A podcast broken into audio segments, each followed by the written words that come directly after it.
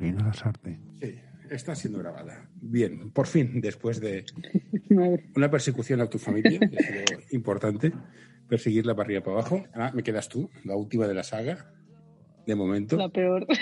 Bueno, no lo sé. Y vamos a ver qué nos cuentas. Entonces, lo primero que me interesa es el deporte. ¿Qué ha significado Bueno. el deporte para ti? ¿Y qué, y- Todo, un básico en mi vida, la verdad.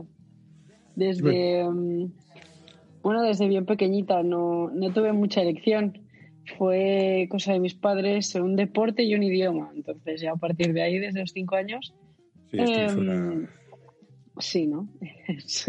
Algo familiar también. Sí, sí, sí. Y, y desde entonces, y bueno, lo típico que copias a tu hermano, ¿no? Y, y mi hermano que copiaba a mi padre y el baloncesto y tal, pues básicamente me pusieron una pelota en las manos. Mm. Y feliz hasta ahora, que este año atípico ha sido un poco el que me ha cortado el... Sí, pero no mientas. Tú empezaste haciendo patinaje. No. ¿No hiciste patinaje una patinaje época? nunca. No, yo lo que hice fue un error garrafal, pero creo que en tercero de primaria o así me, rebelé un poquito y le dije a mi madre, amiga, apúntame a danza moderna. Y Ah, creo sí, que algo, así, algo así, danza moderna, vale. Duré Pero bueno, te, fue bien, te apuntaste en el cole, el cole, como todos los coles, hizo el imbécil, se cerró la sección de básquet femenino y acabaste en el Lima. Sí, la verdad es que fue lo mejor que nos podía pasar. No, no, nosotros, claro, llegábamos, tú verás, íbamos con el chándal del colegio eh, a todas horas, eh, aire libre, frío, piedra, eh, pelotas que no botan, con de todo. y llegamos allí que eso era como otro mundo y, bueno, nos adaptamos, pero sí. Eh, las chicas vestían distinto, que si clips, que si calcetines, que si mallas, todo. Fue llegar allí y Sí. decir, estoy fuera del lugar. Y llegabas a casa, mamá, por favor, mañana quiero y necesito tops, mallas, de todo. Que si no soy un bicho raro. Pero jugaste en el Lima desde, desde pequeñita hasta casi, jugaste, llegaste a jugar en Copa hasta hace poco. Pues en primero de la ESO, ¿no? Ayuda a mantener este podcast en anorta.com barra colaborar. nos fuimos para allí. En Mm. primero de la ESO nos fuimos con tres del cole para allá y ahora creo que ya hace cinco años que estoy en Badalona, pero pero sí, sí, sí, y la verdad es que bastantes años fueron, sí, sí. Mm. Después- y, y creas, creas grupos de amistad, o sea, creas vínculos potentes en el Sí. mundo del básquet. Porque aparte de, de Claro. jugar en Lima, ibas a los campus estos que se hacía que hace la federación o los torneos, los seminarios o los Sí. torneos. Lo cual recomiendo un montón porque así liberas un poco a la familia en verano y tú estás ahí que te lo pasas, la verdad que súper bien, solo deporte, deporte, deporte. Y bueno, y conoces gente que luego, igual con 12 años, no, no es gente que vuelves a ver, pero luego te reencuentras cuando eres un poco más mayor o, o con chicas que igual vas cambiando de equipo y, o compites contra ellas, y lo cual te hace muchísima gracia también ver un poco la evolución o seguir sabiendo de esta gente.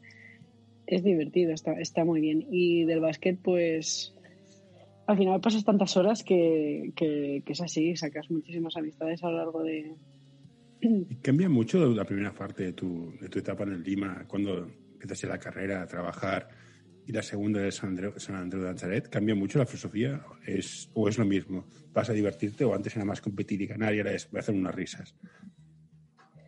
Eh, bueno, nosotros en el Lima ya entramos en una etapa que era bastante competitivo el club, por lo menos en el equipo que estábamos. Incluso hicieron barrida al año o dos años y exigían bastante, lo cual también te motiva si como no conoces el mundillo, pues te metes en la rueda y entre full, partidos es lo más importante, ¿no? Digamos. Y al final a mí tuve la suerte de que me dejaron subir con el Copa un tiempillo y bueno, empiezas a hacer cinco entrenos, dos partidos sin darte cuenta como norma general y Ujú. al final vas reventado, pero también te hace ilusión. Lo que pasa que sí que cuando empezamos la uni también coincidió que las chicas de Copa subían a la Liga Femenina y llegamos a hacer un poquito de previa de temporada con ellas, pero, pero entrenamientos, pero rapidísimo ya nosotros. Yo y mi otra compañera que es que subíamos dejamos de, de- también dejaron de necesitarnos y empezó a subir otras otras personas y bueno fue un momento que al final también era más nivel yo estaba en otro momento de mi vida etapa universidad y, y lo cual de básquet sigue siendo importante pero también descubres otras cosillas ¿no? y quieres tener un poco de tiempo para todo además había un salto de nivel muy distinto porque estábamos como en tercera Si quieres ponerte en contacto con nosotros, escríbenos a info.norta.com. Segunda y estancadísimas y luego saltabas a copa y era como un, o una locura o, o estoy con las amigas de siempre. Y al final en Badalona pues fue un intermedio. Estábamos en primera y conocí a gente que la verdad que súper bien. O sea, creo que la mejor decisión que tomé fue cambiar un poco de aires también.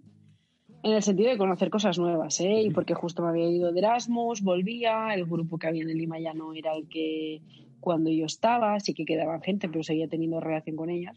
Entonces, al final, pues era como mi mejor amiga también justo se había ido de otro equipo, era como el momento perfecto, ¿no? Como para, para valorar otra opción. Y desde el inicio estuve súper a gusto y me quedé allí, bueno, me he quedado ahí hasta ahora, o sea. ¿Y luego también has entrenado? Sí, bueno, ¿Qué tal, ¿qué tal ser entrenador? ser entrenador? El, me estoy partiendo de risa por lo mal que lo hacéis, pero tengo que poner cara de mal genio. ¿Cómo, cómo se lleva? ¿O te ponías de mal genio realmente? Sí, no, no, yo lo he vivido, soy una hooligan. Eh, yo, lo que pasa es que yo fui un poco de rebote, me saqué como el título de entrenadora con los amigos de Lima precisamente bastante pronto, pero no lo utilicé hasta más tarde que luego a través de una amiga tal acabé bueno en, en un colegio de Barcelona, lo cual colegio también, eh, que no club, quiero decir, la filosofía es distinta y además un colegio que los niños no solo hacen un deporte, sino hacen 12 deportes y 13 idiomas y música y de todo, lo cual el básquet es como un extraescolar más. Y era un Cristo. Y igual tenía 18 niños entrenando y luego me venían 5 al partido. pero era divertido. Era otra filosofía, pero era más patio de colegio, a gritar un poquillo, pero en, en, el buen sentido, a pasártelo bien y tal. Y bueno, también fue guay porque son niños que cuando los coges y practicas tus cosas y ves evolución, pues también te hace sí. mucha más ilusión porque hay algunos de ellos que sí que despuntan y luego sí que se quieren apuntar a, a um, clubs, que sí que he visto un par de ellos, y dices, mmm, me alegro y me encanta, y ya se te veía. Y, y otros que dices, bueno, estás aquí pues para pachanguita, ¿no? Y, y, para que papá venga a gritar, papá y mamá vengan a gritar un poquito el domingo y a celebrar la posible canasta que metáis, si la metéis. Porque sí, sí, deporte, he tenido... Sí, no, no, y he tenido de, de, cinco años que no han tocado nunca un balón, que eso, pues es súper gracioso, a niños ya más motivadillos, que es más, más divertidillo. Pero ha estado divertido, me lo he pasado genial. Iba de culo para llegar, pero me lo he pasado genial. O sea, jugabas, entrenabas, estudiabas, trabajabas, lo hacías todo. Bueno, el, digamos que el entrenador era el trabajillo que tenía entonces. ¿Qué dices a la gente que dice, los, la generación de ahora no aguanta un guantazo? No, no tenéis sangre, no tenéis objetivos, no tenéis metas, no tenéis espíritu, no hacéis nada, sois unos putos vagos de mierda. Exagerando Eso, un poco. No, es más mentira que, que ¿Eh, ¿Pero qué les dirías? ¿Qué, ¿Qué, define a la generación vuestra ahora? Pues no bueno, ¿Qué generación nosotros... eres? ¿Millennial? ¿Qué eres? Sí, yo soy millennial o Z. ahora, no, ahora no estoy segura si justo me pillan otra, pero digamos que yo creo que nos aburrimos más rápido, ¿no? Que la meta de antes era súper clara, que era como familia, mantenerse, vivir y, y, y, ¿sabes? Digamos que era más esto. Nosotros estamos como en otra época que, que es como más perseguir tus sueños, llámale idílico, ¿no? Pero como un poco el ideal, ¿no? Pero tenemos muchas trabas, tenemos muchos problemas. Es, es, muy complicado, somos los que más pringamos. O sea, la etapa dorada, la etapa genial la tuvo la generación de mis padres y, nosotros estamos pringando como los que más de, de, la generación de titulitis, porque cuando ya se acaba la carrera y te crees que lo tienes, luego resulta que el máster, luego resulta que el MBA, luego resulta que el doctorado. Y cuando quieres empezar a trabajar, pues que si prácticas, que si eres junior, que si no vas a ser senior hasta que no tengas 40 años. Pero, ¿cómo, cómo eh, tu, tu, generación la frase de no, estudia, esfuérzate y llegarás? Cuando sabes que en plan, la empresa, te va, la empresa te va a despedir a la primera de cambio, sin preocuparte un pimiento lo que te va a pasar, no te va a pagar la formación. ¿Cómo conseguimos motivaros para que estéis dándolo todo en la empresa? El rollo de no, dale proyectos que molen, sí, ya, pero págales. Ah, no, eso no. El proyecto mola, pero te pienso pagar. Mm, ¿Cómo lo hacemos? Es ¿Cómo complicado, pero bueno, al final tú quieres entrar en el mundo laboral, es un poco la situación que me está pasando ahora y, y para ello tienes que sacrificar. Entonces, si quieres llegar a, a un objetivo, a un punto y medianamente alto, tienes que pasar por el tubo. No hay más. O sea, yo creo que mi generación es o gente que, además de tener el listón muy alto, ser con unas capacidades que igual que no tenemos todos, evidentemente, y que los vienen a buscar, que tienes las oportunidades y, hay gente así, y es verdad, y también depende de dónde estudies, eh, tienes las puertas, tienes más puertas abiertas. Y si no, pues te las buscas, es que es así, y yo creo que es eso, eh, sacrificar el si quiero llegar aquí, sé que tengo que pasar por esto. Yo pocos conozco de mi edad que no hayan hecho prácticas eh, más de dos veces. por lo menos a lo largo de la carrera dos o tres veces. Y luego al salir, algunos también han tenido que hacer prácticas otra vez o un contrato especial hasta poder conseguir el contrato que querían. Por ejemplo. Entonces, tu abuelo era médico, tu padre financiero, ah, tu madre estudió psicología, y vas y coges hostelería. ¿Cómo fue eso? No estuve. tuve que tomar una decisión en un momento un poco un tanto complicado, ¿no? Entonces, perdida no, lo siguiente. Yo creo que no estaba nada preparada. Hice un bachillerato científico encima, o sea, no.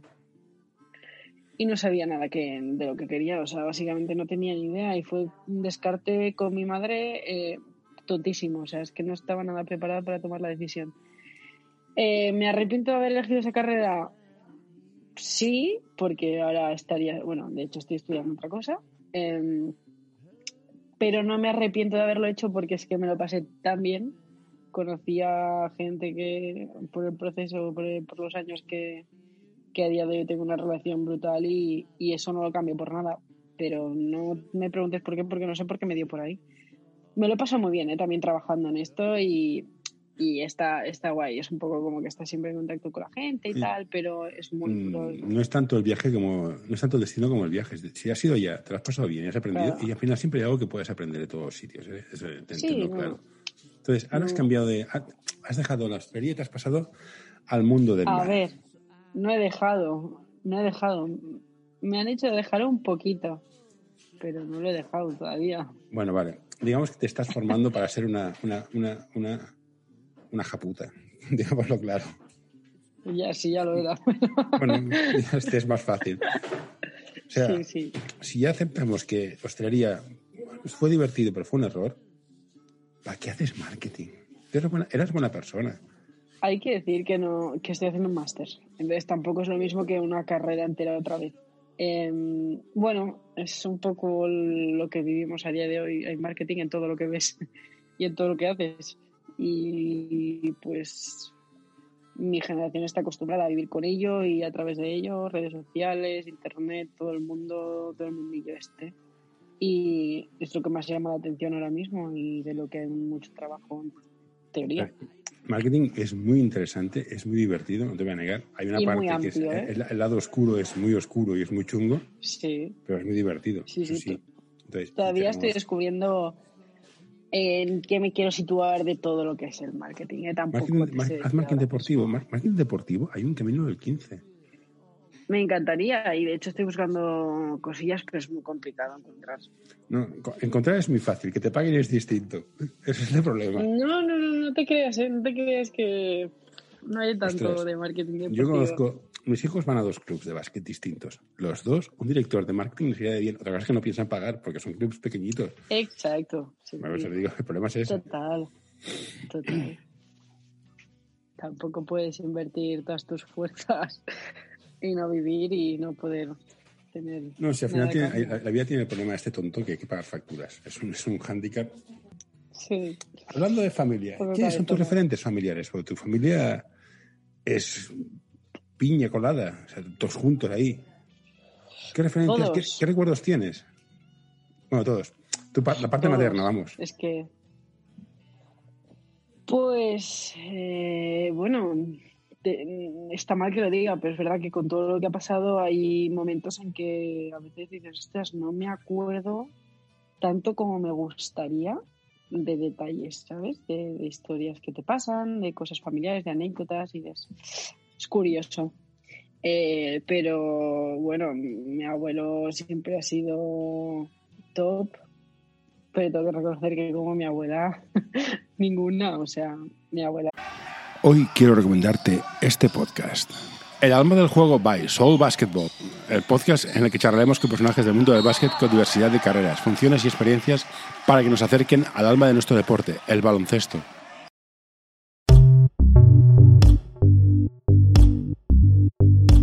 L'Associació Catalana d'Entrenadors i Entrenadores de Bàsquet dona suport a iniciatives que, com aquest podcast, treballen per millorar la formació, suport, acompanyament i promoció dels entrenadors i entrenadores de bàsquet. Vine a conèixer-nos a acep.es.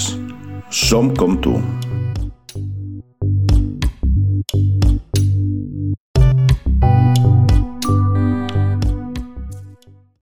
Es el pilar de la familia. Abuela es la primera mujer biónica, reconozcámoslo. No, es otro, es que es otro planeta, es otro planeta. Yo devoción es poco y, y bueno, es que desde que nací, pues que es que la he visto no casi cada día, pero prácticamente cada día.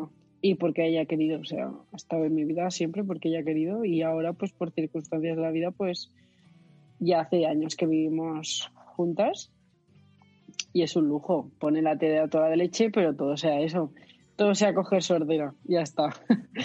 Pero es brutal, se anima todo, eh, que si jugamos a cartas, a cartas, que si jugamos a lo que sea tal, que si una copichuela después de comer, la primera es, es brutal. Y, y nada, te escucha, le puedes contar lo que sea, es una, una persona súper moderna que realmente para su época al final, pues bueno, con todo lo que han vivido y toda la transición que esto ha conllevado, el eh, se adapta a todo y es, es, es, la mejor. Para mí es un pilar súper importante y creo que todos un poco somos como somos por cómo ella nos ha enseñado a ver las cosas, a, a vivir, a ser.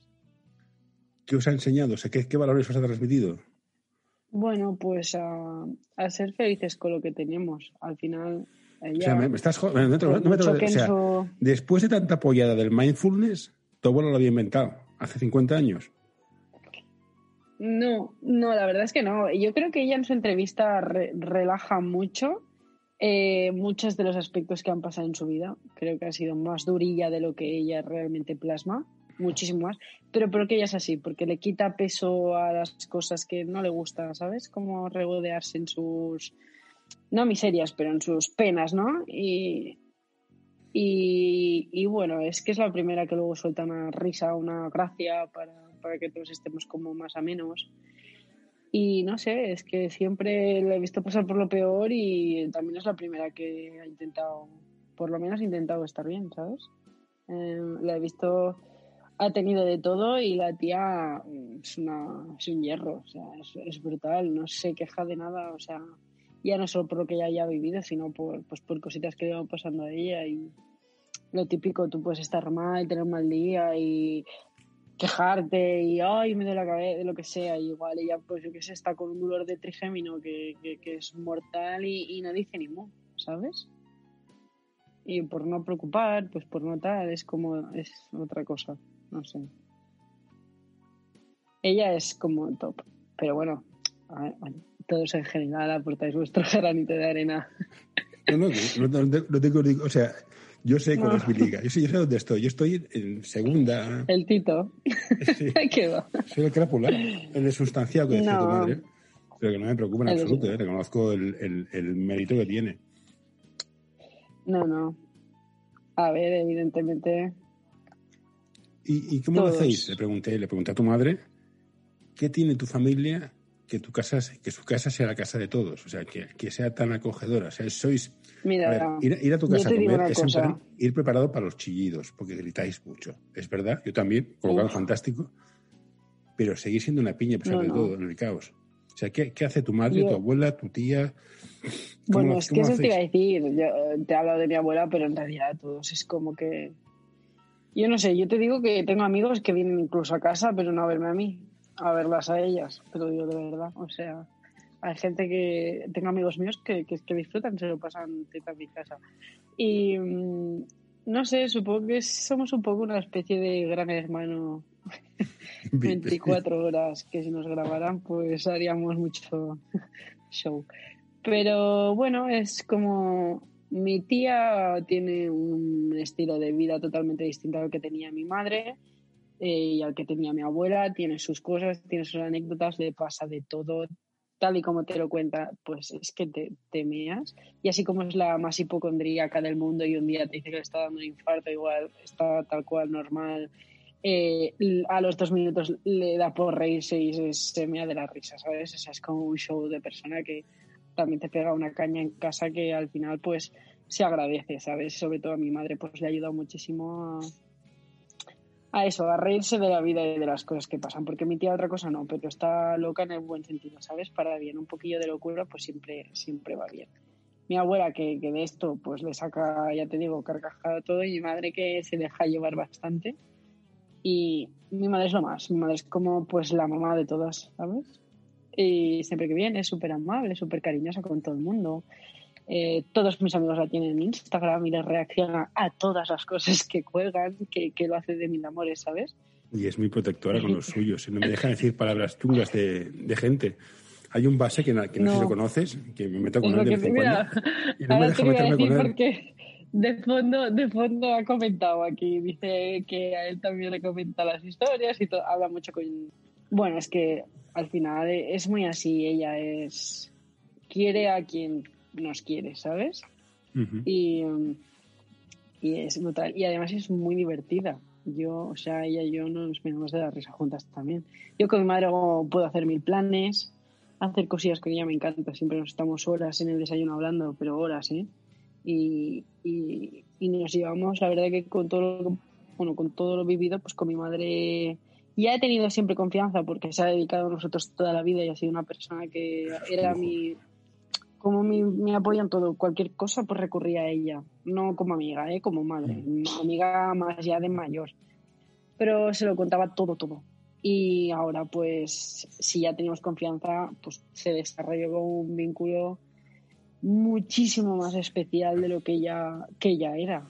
O sea, Entonces, brutal. no, no. Y es como... mi- El tiempo pasa. ¿Cómo dibujas tu familia? ¿Cómo te verías tú tu familia? Tu vida a nivel familiar. Yo tengo clarísimo que yo quiero tener. eh, mira, tengo aquí ¿Un una perro? compañera que, que viene a saludar. Esta es mi primera hija adoptiva, pero, pero ella es casi, casi igual mía que de él. Eh, yo tengo clarísimo que, que quiero tener hijos y, y que yo quiero que mis hijos tengan el vínculo que yo tengo con mi madre. O sea, es como un must en mi vida. O sea, es algo que, que me encantaría. Que luego te puede salir tal, pero que mi objetivo, mi ideal es, es ese. Es, no me dejan hablar. Eh, es ese, es como decir, hostia, quiero tener lo que tiene mi madre conmigo, ¿sabes? Pues con futura o futuro hijo. Pues entonces, sabes que hay, hay dos normas. La mona la comprarán mis hijos a los tuyos y aprende a Sí. cocinar arroz con bogavante. Bueno, no, si tengo que igualar a mi madre me quedan años, o sea, ya puedo ponerme las pilas. O, eso, No, o- no. o- o tu pareja que aprende a cocinar, a mí me da igual, no tengo problema. Cocina muy bien, ojo, cocina muy bien. Le voy a tirar aquí una. Cocina muy bien. Pero no, no, yo no cocino mal, ¿eh? Yo creo que a mí me ha venido el gen de familia, lo que no estoy a la altura todavía. me Ahora, quedan años. tú eres más de mi hermano que cualquiera de todos. Y mi hermano cocinar no cocinaba. Sí. Eso sí, tenía el morro muy fino y la crítica muy ácida. Entonces, Sí. Yo tengo el morro fino, creo, pero algo de algo materno me ha llegado. Me ha llegado algo materno. Mi abuela tampoco sabía hacer un huevo frito, te diré, pero mi madre, no sé. No sé de dónde la, de dónde le ha venido el espíritu cocinero, pero la tía es una crack. Y, pero sí, no sé, a ver, como familia ya te digo, yo quiero tener familia y quiero tener a mi hermano pegado toda la vida. Eh, además, es gracioso porque con mi hermano como que nos llevamos cinco años y sobre todo los inicios no tienes esa relación, él va mucho más por delante que yo, como en la juventud de las etapas, pero claro, llega un punto que ya no, que ya eres y, y nos llevamos increíble. Y bueno, él dice que de momento hijos no, pero, pero que me lleguen primos por el otro lado. no lo sé. no sé, hasta aquí ya no entro. O sea, Pero sí. Pero bueno, yo, quiero seguir la tónica de mi familia, al final ser una piña, porque para mí la familia es lo más importante que tengo en mi vida. O sea, todo lo otro va y viene y pasa. ¿Y, y, y- y- y- y dónde te ves asentada? porque tu, tu carrera de hostelería es, te toca viajar, te toca, si quieres subir, te toca, te toca, te toca viajar. ¿Dónde te, te- dónde te ves? ¿Te da igual dónde? ¿Quieres estar cerca de, tus, de tu familia? ¿El terruño tira? A la larga sí, quiero estar cerca de mi familia, sí, sí, sí, o sea, 100%. O bueno, con mi hermano siempre hemos dicho la tontería de si vivimos fuera, eh, uno en cada punta, se le compra a mamá eh, un piso o una casa al lado y hace seis meses y seis meses. Eh, pero, pero no, la teoría me encantaría estar cerca de casa, que luego la vida pues te da opciones, oportunidades o cosas que no te Si quieres estar informado de lo que ocurre en el mundo, apúntate a nuestro boletín en anorta.com barra noticias. Esperas, como la que tengo ahora, y pues lo vives y pero en un futuro me encantaría Yo, siempre yo, yo, yo encantado. Ya sabes que yo ir a, ir a comer de gorra, yo firmo donde sea. Si hay que viajar, se viaja. No tengo, tengo- no tengo ningún problema. ¿Y Sí, tus planes a pero- corto? Perdona. a corto. No, no, no, pero eso, que, que, que un poco lo que venga, ¿sabes? ¿Y a corto no plazo cuál es tu, tu- tu idea? ¿Acabar el máster, buscar trabajo, ver a hostelería, cosa que está complicada? ¿Dedicarte a hacer macramé? Me gustaría cambiar, me gustaría meterme en el mundillo del máster, del marketing, que es lo del máster, o sea, acabar el máster, a ver si encuentro algo, porque yo de momento estoy como inerte, Mm. así que tampoco me he desvinculado de mi trabajo, que me lo pasaba genial, que tenía un equipo que era brutal, pero la ansiedad y el nivel de estrés era Mira, aquí el, el- el niño pequeño. Mira, Celtics. Esto, esto es orgullo. pequeño que me saca una cabeza, que de pequeño no tiene nada. ¿Y ahora qué quieres? Preguntarte una cosa. Pregúntame, pregúntalo. Esto, esto es ir al podcast en internet. Espera, espera, espera, apago el micro. Sí, todo este psiquetismo es porque se está montando un PC él solo. Y quiere ¿Un? un PC, un ordenador. Ah, Lo vale. está montando con su tío. Es un proyecto familiar de estos. Nos, Iba- llama- nos llamamos Manual. Porque el tío se llama Alberto. Yo, Manu. El naming no lo llevan bien. Ya te lo digo. ahora. Eh, vamos a tener que echarles un cable el No, no, yo- insisto, yo- el naming más brutal es, es el, el- el que pone tu hermano. La guarrida y The Mains Cave son perfectos. Para el target que tienen, son perfectos. Ya no lo es, por eso, ¿eh? Ahora ya no es. ¿Ya no es Mains Cave? No, ya no es Guarriga. Ah, no, no es guarrida, pues claro. Sí, una vez se fue, entró la brigada de la salvación, el ejército Eh, sí, el SWAT y hizo ahí todo lo que pudo. mató hasta gallumbos de hace tres años. Sí, sí, sí. Pues lo que te decía, bueno, el futuro a corto plazo. ¿Y no, no, no has pensado en jugar ahí, apuntarte a algún deporte, hacer gimnasia allá o yo qué sé, o no, ahora paseas No. ¿No? Eh, o sea, no porque realmente yo firmé ficha en Mm. casa con Badalona y no pretendo jugar a básquet si no es allí. Pero tal y como están las cosas, no, No sé, yo. no este año no. el no pabellón de San. Andreu. de Ahora intento-. Sí, intento hacer ejercicio que no siempre lo consigo. ¿Por qué miras hacia el otro lado? Me está porque, bueno, eh, me, me, me cuesta. Me está Envíanos tus sugerencias a info.anorta.com o en nuestras redes sociales.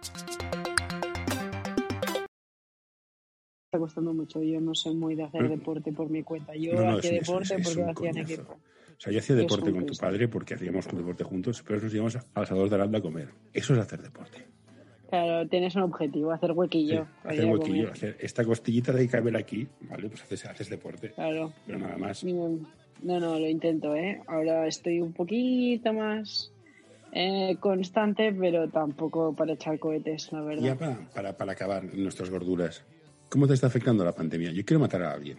Sé que es ilegal, Ah, pero a lo mejor lo consigo un día de estos. Pero pues ¿tú cómo lo llevas? Bueno, yo creo que me estoy volviendo un poquito antisocial, la verdad.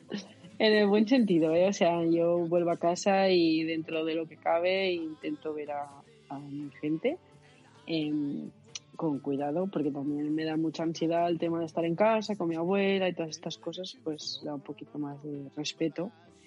Em, aquí en Granada al final el círculo de amistades es el mismo siempre, o sea, el vínculo es como muy burbuja y, y súper bien, estamos súper a gusto. Pero eh, estoy cogiéndole gustito al estar aquí en casa con Triana, con la perrita y con Luis, y estoy muy tranquila, como que si am, tengo que estar solo con la perra estoy feliz, ¿sabes? Me voy a la montaña, me voy a pasear, tal. No me hace falta. Y de vez en cuando, pues eso, eso sí, mucho FaceTime con, o muchas llamadas con la gente que quiero, pero pero siempre he sido también una persona a que me gusta tener mis ratitos, ¿sabes? Eh, y la verdad es que he hecho un parón, porque antes no paraba en casa ni dos minutos y era llegué a, un ritmo que mi cuerpo tampoco me dijo pro. Y justo vino la pandemia y la verdad es que me recuperé un poquillo, pero era está, o sea, estoy como en otro flow totalmente distinto. sí, sí, sí. Bueno, pues. Estoy tranquila. No tengo más preguntas. Supongo que algún día de estos, cuando los conozcamos personalmente, el hombre que hizo llorar a mi hijo y a mi hija por no presentárselo, le preguntaré si va a hacer una entrevista, pero de momento no, toca. No diremos nombres, no diremos nada. y ya está. Un placer, muchas gracias. Hey, what you doing there? Get away. No, no, don't you touch that. No, don't you pull that plug. No, hey, nurse, nurse. All right, I'm done.